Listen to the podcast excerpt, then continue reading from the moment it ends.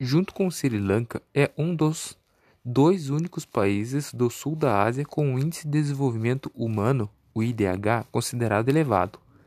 com a sua renda per capita sendo a mais alta entre os países do SAR.